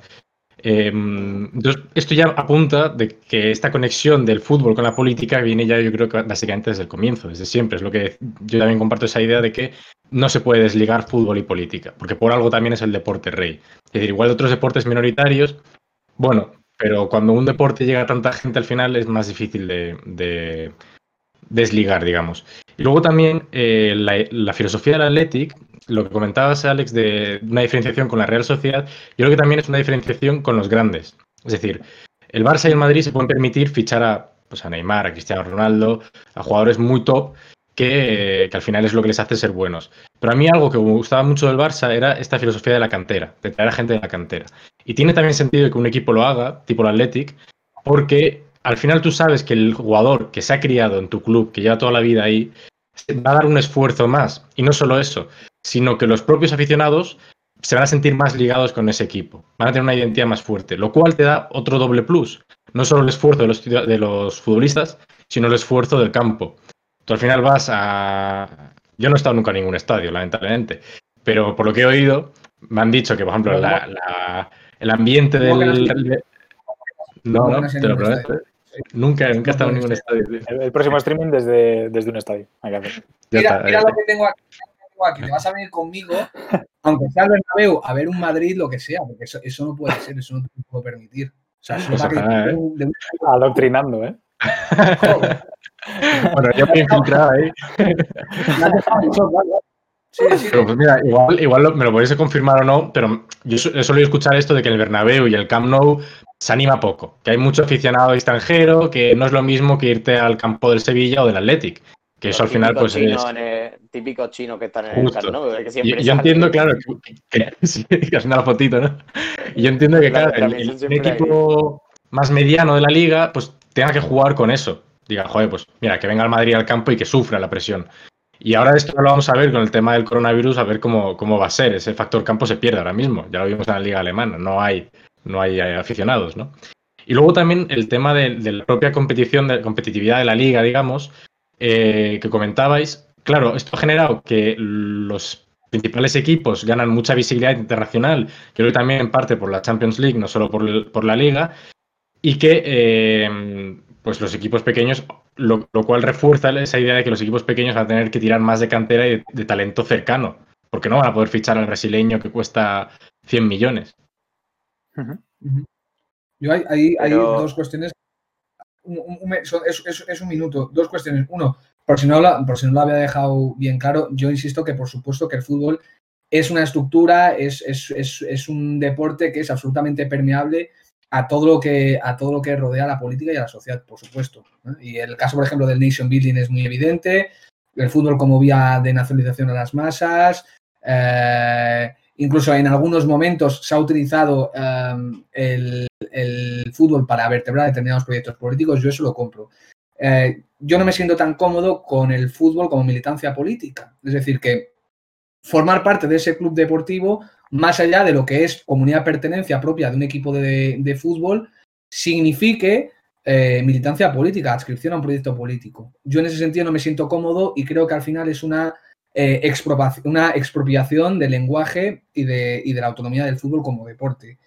Em, sobre lo de las aficiones, em, yo en ese sentido, yo es algo que le he intentado dar muchas vueltas, Tarek, sinceramente. Le he, dando, le he intentado, dar muchas vueltas y no encuentro la motivación, digamos, de por qué Madrid, Barcelona y, ojo, también el, Atlético de Madrid, es decir, el Atleti, ver un Atleti Eibar no es lo mismo que ver un Atleti Sevilla en el, en el Wanda ni en el Calderón. Es decir, a mí este discurso eh, pues, eh, no, me, no me lo meten doblada, ¿no? Em, porque, por ejemplo, eh, esta cuarentena me he dedicado a ver pues, partidos históricos, ¿no? Me he intentado ver la, Champions entera de 87-87, perdón, 87-88, eh, la Champions de la quinta del buitre, que no la, no la conseguimos, evidentemente. Y los dos partidos que juega el Madrid en el Bernabéu, porque veníamos de una sanción, es un estadio que era una maravilla verlo. Una maravilla verlo. Por lo cual yo creo que el argumento del determinismo cultural, de que es que aquí en España tenemos una cultura del fútbol que hace que lo que primero que hagamos sea desenfundar una bolsa de pipas mientras eh, juega nuestro equipo, eh, sinceramente se me escapa. No sé si es una cuestión generacional, no lo sé. Es decir, que, el aficionado del Real Madrid en ese sentido se ha envejecido y que las personas que podían aportar digamos, sustancia dentro del estadio eh, se han quedado fuera porque hay barreras al acceso de, abonos, esto es así. Eh, porque, bueno, no sé, si, no sé si Alejandro, pero eh, yo he estado en muchos de, las, de los recibimientos al, al, equipo en Concha Espina, sobre todo en partidos de Champions. me acuerdo de Dortmund en 2013, Bayern de Múnich en 2017. Eso era una maravilla, era, era una afición absolutamente desbordada. Luego el Bernabéu tenía una autonomía totalmente diferente. Por eso digo que no creo que haya un determinismo cultural que diga, joder, es que los españoles vivimos el fútbol de una manera, pues eso, pánfila, ¿no? De nos sentamos, lo vemos, aplaudimos y marcamos gol y nos vamos en el minuto 85. Yo no, he sido incapaz de establecer una, una causalidad para, poder explicar eso. Bueno, eh, una, Dale, dale, dale, dale. No, no, me no, no, empieza, empieza. Es que, es que me ha dado el pie perfectamente, Enrique. Pues dale, dale. Con lo último que ha dicho. Porque es que yo creo que una parte muy importante es, y, entra también con lo que habéis dicho de qué es el fútbol moderno, eh, es la, no digo no voy a decir excesiva, pero sí una mayor mercantilización del fútbol, como un, negocio mucho más lucrativo y por lo tanto los valores que, que, añade el mercado se tienen más en cuenta.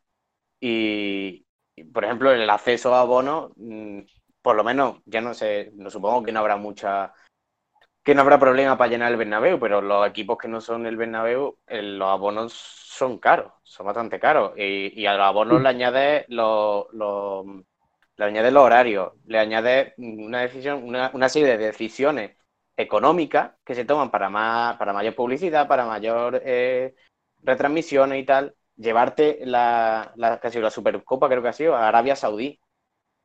¿En, qué momento? Mm, eso es una decisión completamente política. ¿En qué momento mm, primas el dinero que puedes recaudar a que aficionados españoles puedan ir a ver la Supercopa? Pues claro, eh, eh, estas cosas creo que afectan. Para mí, el odio al fútbol moderno es, tiene que ser el odio a, la excesiva mercantilización. Además de Neymar dando muchas vueltas porque la han rozado. Son la, creo que eso es el odio al fútbol, lo que debe ser. Y después que además en el fútbol, también enlazando el control anterior de la enraización en, la zona o, eh, el fútbol juega para el aficionado. Sin afición no tiene, no tiene sentido. Sin afición es que está hecha una partida al FIFA. Entonces, mm, eh, el fútbol es el único ámbito donde se puede ser completamente emocional y donde puedo decir, eh, aunque Mourinho haya ganado todo lo que ha ganado, puedo decir que Mourinho eh, es lo peor que ha pasado por este país. Obviamente es una totalmente una expresión emocional, no, tiene ninguna base lógica ni racional. Pero. Dante, corto el audio, ¿eh? Como sigas así. Pero eso, el, fútbol es emoción y es afición. y, fuera de eso, eh, son valores, esos son valores que creo que se tienen que tener en cuenta y, el, mercado, eh, hay ocasiones en que esos valores no los va a tener en cuenta. Entonces, pues, creo que tienen que tenerse todo eso en consideración. Yo creo que una cuestión que nos ha unido a todos los que eh, tenemos amor por este deporte y pues los que tifamos por un club como el Madrid o el Barça, un club un poco más modesto como el Bilbao, yo tampoco entendí la, la, desterritorialización de la Supercopa, no la compartía ni mucho menos y menos viniendo de una persona como era Rubiales, que precisamente si algo intentó buscar en, las elecciones a la presidencia de la federación era identificarse con los intereses de, los aficionados. Y es una cuestión que yo creo que era muy interesante el formato que planteaba, porque yo creo que mejoraba la competitividad de un torneo que realmente era pues eso, un torneo de verano. Y yo, por ejemplo, personalmente eh, fue un título que celebré bastante eh, por, por la emoción que tenía, por los rivales que tenía enfrente. Eh, pero yo no entiendo, por supuesto, que nos vayamos a, a, ¿dónde era? ¿Era en Arabia Saudí o en, o en, Qatar? En, Arabia Saudí. En Arabia Saudí. Eh, y luego, por supuesto, que se pongan tantos, tantas dificultades para, para, que los aficionados pudieran ir, ¿no? Y encima lo presentaban como una especie de, de éxito social, de, no sé si aficionados del Madrid, mm, de Madrid, no sé si fueran mil, mil quinientos, dime, Alex. No, yo, iba a comentar algo en, cuanto al, fútbol. Eh, político totalmente. Y, aparte de lo que ha dicho Tarek, por ejemplo, de la iniciativa del gobierno inglés, bueno, pues sin, irnos más lejos estos días, eh, ha vuelto a la Bundesliga, eh, se ha hecho un protocolo muy rápido donde, por lo visto, por, bueno, he leído algún, alguna pieza que, comentaba que, que el, gobierno de algún modo se había volcado también en, intentar sacar adelante el, proyecto de, que vuelva a la liga y que lo haga de una manera segura, pero también eh, porque es un modo ¿no? de, evasión después de, estos meses. Eh, y luego quería hablar un poco, quería hacer un, último pequeño comentario a, nivel de, reflexión personal y es referente a la evolución del fútbol. ¿no? Esto que decía, bueno, el fútbol moderno, excesiva mercantilización. Estoy de acuerdo, estoy de acuerdo. Eh, y lo de Neymar también estoy muy de acuerdo. Eh, que pega muchas vueltas cuando le tocan. Pero en cualquier caso, lo que yo quería decir es que mm, de algún modo u otro hay unas dinámicas eh, sociales que en efecto son permeables sobre el fútbol y que van a hacer que, el fútbol evolucione de una manera. Eh, pongo ejemplo de dos, pequeñas mm, teorías o apuntes o, reseñas. la primera, bueno, pues la burbuja que ha habido de fichajes, de los dineros que se han movido, etcétera, etcétera, eh, se ha aprobado, eh, y hay estudios ya sobre ello, eh, algún paper por ahí que, los derechos de las televisiones para los operadores televisivos ya no son rentables. Son, son, rentables a nivel de imagen de yo lo tengo, imagen corporativa, de aquí están mis millones y yo soy capaz de comprar todo esto, y también por el efecto de arrastre a otros contenidos, gente que se suscribe al fútbol y que le permite colocar otros contenidos en parrilla, publicidad, etcétera, etcétera, con lo cual creo que esa burbuja está por pinchar. Ya veremos hasta qué punto la situación actual eh, acelera ese proceso. Y luego, eh, bueno, comentar que, que, otro apunte de que las dinámicas, eh, por muy estrictas que sean las normas y por muy reacios que seamos al cambio en muchas ocasiones, y, es una serie que os había comentado, de, English, The English Game, que es una serie de Netflix que se ha traducido, mal traducido como Juego de Caballeros al castellano, y que, y que habla de los orígenes del fútbol inglés, cómo es los que eh, ponen las normas son eh, gente de la élite realmente, eh, de Eton College, y cómo ellos abogan por un antiprofesionalismo de cara a no mercantilizar el fútbol porque es una manera de prostituirlo. Y sin embargo hay como una tensión entre la clase obrera que se interesa por un deporte, que se vuelca sobre ese deporte y que entiende que tiene que competir en igualdad de condiciones. Y que si están, pues como hablaba antes del Blackburn, por ejemplo, o el Darwin o equipos de la zona de Manchester, del norte industrial de Inglaterra, que tenían problemas porque son gente que están trabajando jornadas de 10-12 horas y que luego tienen que ir a competir con la gente uh, elitista. Y esta gente, obviamente, aboga por el profesionalismo, porque es la única forma de conseguir y percibir un salario para poder luego eh, dedicarte exclusivamente al fútbol y poder competir en igualdad de condiciones de ah, nutrición, ah, descanso, etcétera, etcétera. Entonces, eh, yo creo que, en efecto eh, la sociedad es permeable sobre el fútbol y viceversa y que por eso lo que hoy consideramos fútbol moderno va a evolucionar, obviamente. Y, creo que es posible que, cambie mucho más de lo que pensamos en los próximos años. Una, tengo... Os pregunto una cosa a vosotros, para que habléis vosotros. Eh, tu opinión, Tarek, quiero. A ver. Solamente, eh, mm, sobre relacionado con el uso de la bandera, de las manifestaciones y toda la polémica sobre el uso de la bandera. El hecho que se haya hecho eh, con la selección española, cuando el Mundial y tal, se utilizara la bandera de forma generalizada, ¿puede estar relacionado en cómo en cómo, no en el uso de la bandera per se, sino en cómo se utiliza. El hecho de se utiliza como elemento aglutinador que no excluye absolutamente a nadie, si acaso a los franceses o a quien no sea español, pero no está excluyendo y sin embargo ayer sí podría, podría haber eh, sido interpretada por quien lo interpretara así como que estaba excluyendo a gente. Es decir, puede afectar eso y, me acuerdo por lo del mundial. Dime, Tarek. ¿Puedo hacer una pequeña intervención antes de, antes de Tarek?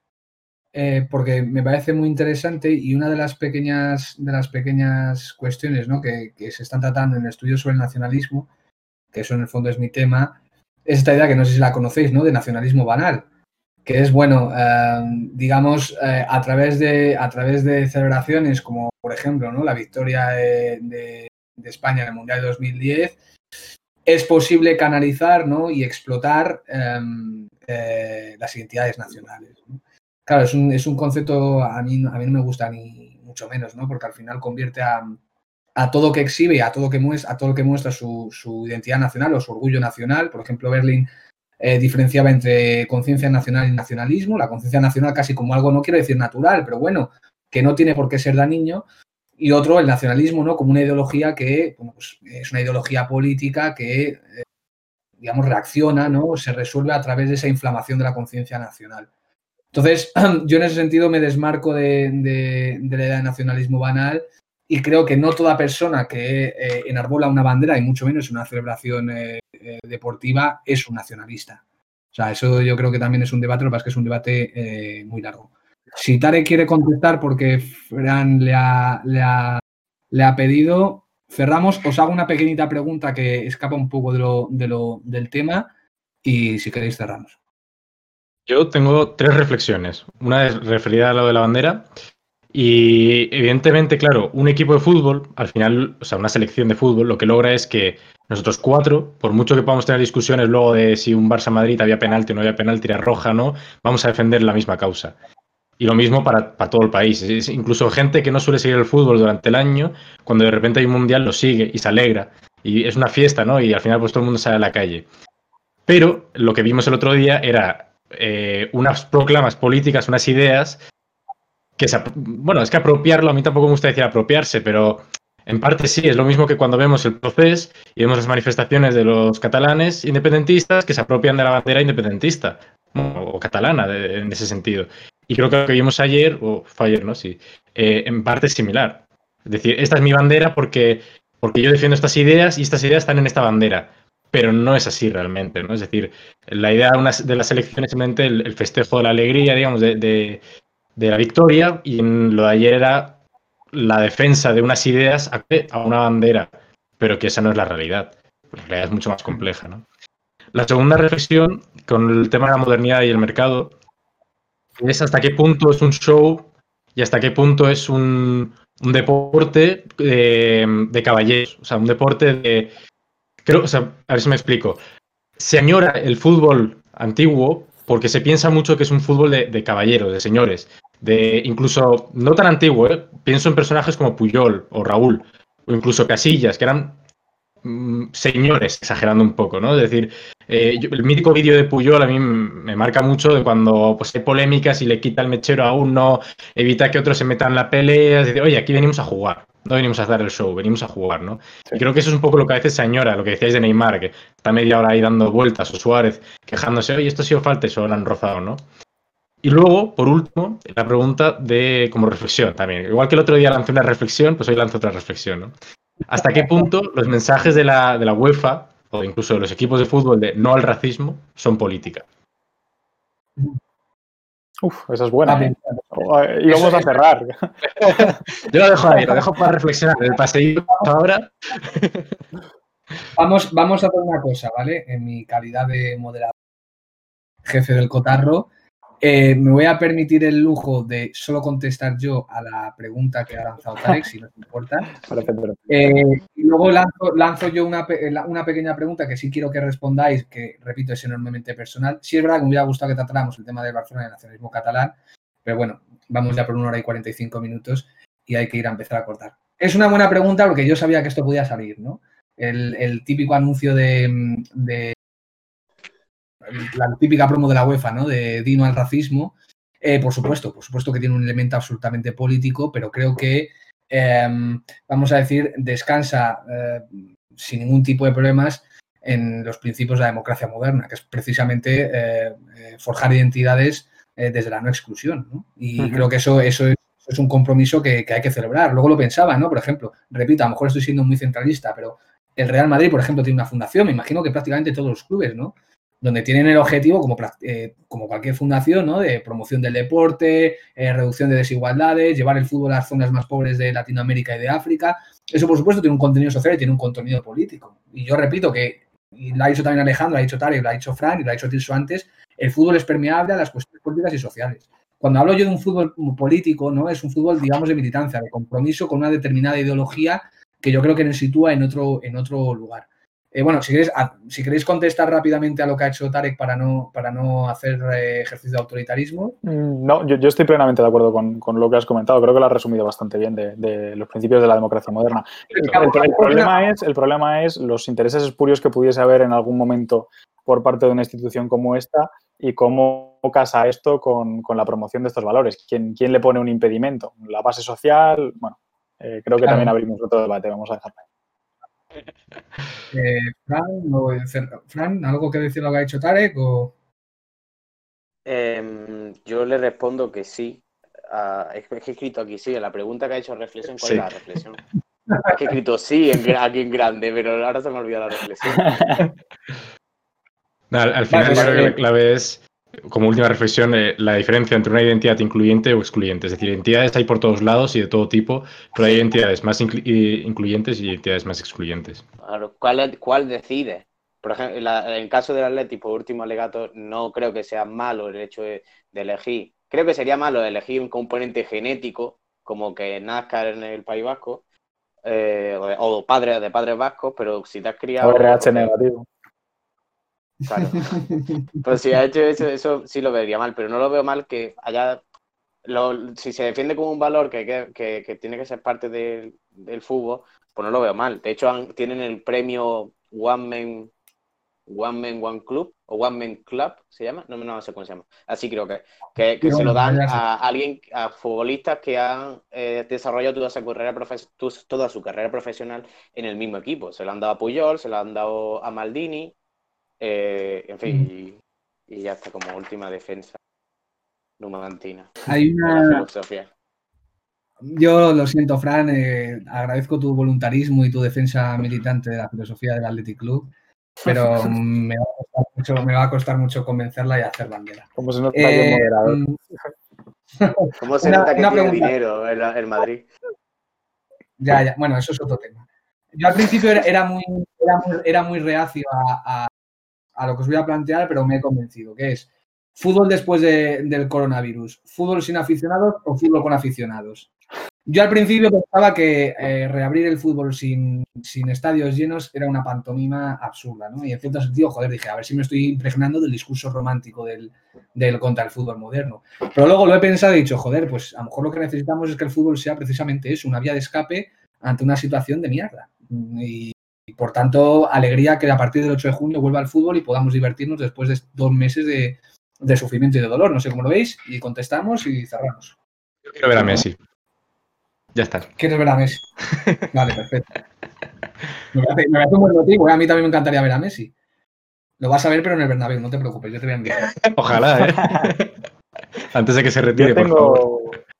Yo tengo dudas, pero sí, eh, creo que abogaría más por el hecho de, que se reabra sin público, porque eh, decimos que el fútbol no es nada sin la base social, eso está claro, pero aunque vivan muy bien, la mayoría de ellos, al menos en la élite, eh, por, por, la parte de los futbolistas, tampoco sería justo. Y tienen unas carreras, tienen unas carreras muy cortas además, y, me parece justo que, si las condiciones son propicias para ello y son seguras, se pueda volver a jugar pese a que nosotros no podamos disfrutar en los estadios y desde luego hay una pérdida a nivel espectáculo. Eh, yo lo veo, lo vi el otro día, vi un partido muteado porque verlo con el sonido de un estadio tan grande, con esa capacidad, con los ecos que se producen, me, me ponía mal cuerpo. Pero así es. Nos tenemos que acostumbrar. Yo de si es de forma pues temporal, lo puedo aceptar. Si es de forma permanente, no tiene absolutamente ningún sentido. Me pongo un partido del fin. otra, otra cuestión cachonda para, para cerrar. Bueno, eh, yo sé que Alejandro es fiel defensor de la remontada contra el City, así que necesito que me diga si vamos a pasar a cuartos. Porque a mí ahora mismo lo que más me interesa, me interesa más la Champions que la, que la Liga, la verdad. Eh, yo creo que no, no vamos a pasar. No tengo ni idea de... Estoy desconectado de la Champions, pero estoy muy motivado con la Liga. No sé por qué este año me motiva especialmente. Por las condiciones yo creo que tan, tan raras que ha habido, la verdad. No sé, no sé. Sí, eso es verdad. La final del Athletic contra la Real, no sé si se va a jugar. no sé cómo ha quedado el pues tema. Están, están peleados porque no quieren jugar la, sin, sin afición. Claro, es que. Pero. Es que. Y Ya, ya, no, sí. A ver, yo. Y la cosa es que, o sea, yo lo estuve mirando porque como en Sevilla, pues es más fácil acercarte a Sevilla que acercarte a Bilbao a verla. Pero no, pero no, eso cuesta muchísimo conseguir entrar y además son carísimas. Pero. De todas maneras, está muy bien el contrapeso que está intentando hacer el Bilbao y la Real Sociedad, pero esto de no, es que nosotros queremos jugar sin público, ya oiga, pero es que la situación eh, clínica Ya, y ya, sanitaria es la que es. Y aquí todos vamos a renovar el abono el año que viene sin saber cuántos partidos vamos a poder jugar. Entonces yo entiendo, por supuesto, y creo que va a ser un partido muy bonito y va a ser una fiesta ante dos equipazos, ante dos equipazos. Yo en ese sentido soy más de la Real por el juego que hacen, pero también el Atleti me parece un equipazo y era un partido bonito, pero si se tiene que jugar a puerta cerrada, eh, lo siento y, y a celebrarlo todos en casita con los colegas, no pasa nada. Máximo 10 Ya, en el momento. no sé. Pero cuando, para que, para que estuviera todo el mundo, o sea, fuera un partido normal, eh, con una afición normal, ¿cuánto, a cuánto, habría- a cuán- ¿hasta cuándo habría que esperar? ¿A septiembre? ¿A, a cuánto? Yo lo que tengo entendido es que hasta 2021 Nanay. Entonces, Bueno, pues entonces No sí lo puede sé. ser razonable. puede ser razón. Tú lo puedes aceptar, ¿no? Entonces sí. Palabra Yo de rey. Yo nunca he visto ganar al Atleti en mi vida, así que... No, Bueno, lo vi en Joder, la una Supercopa. La Supercopa de. Aduriz. Claro. Pero Eh, me da igual bueno. mientras gane.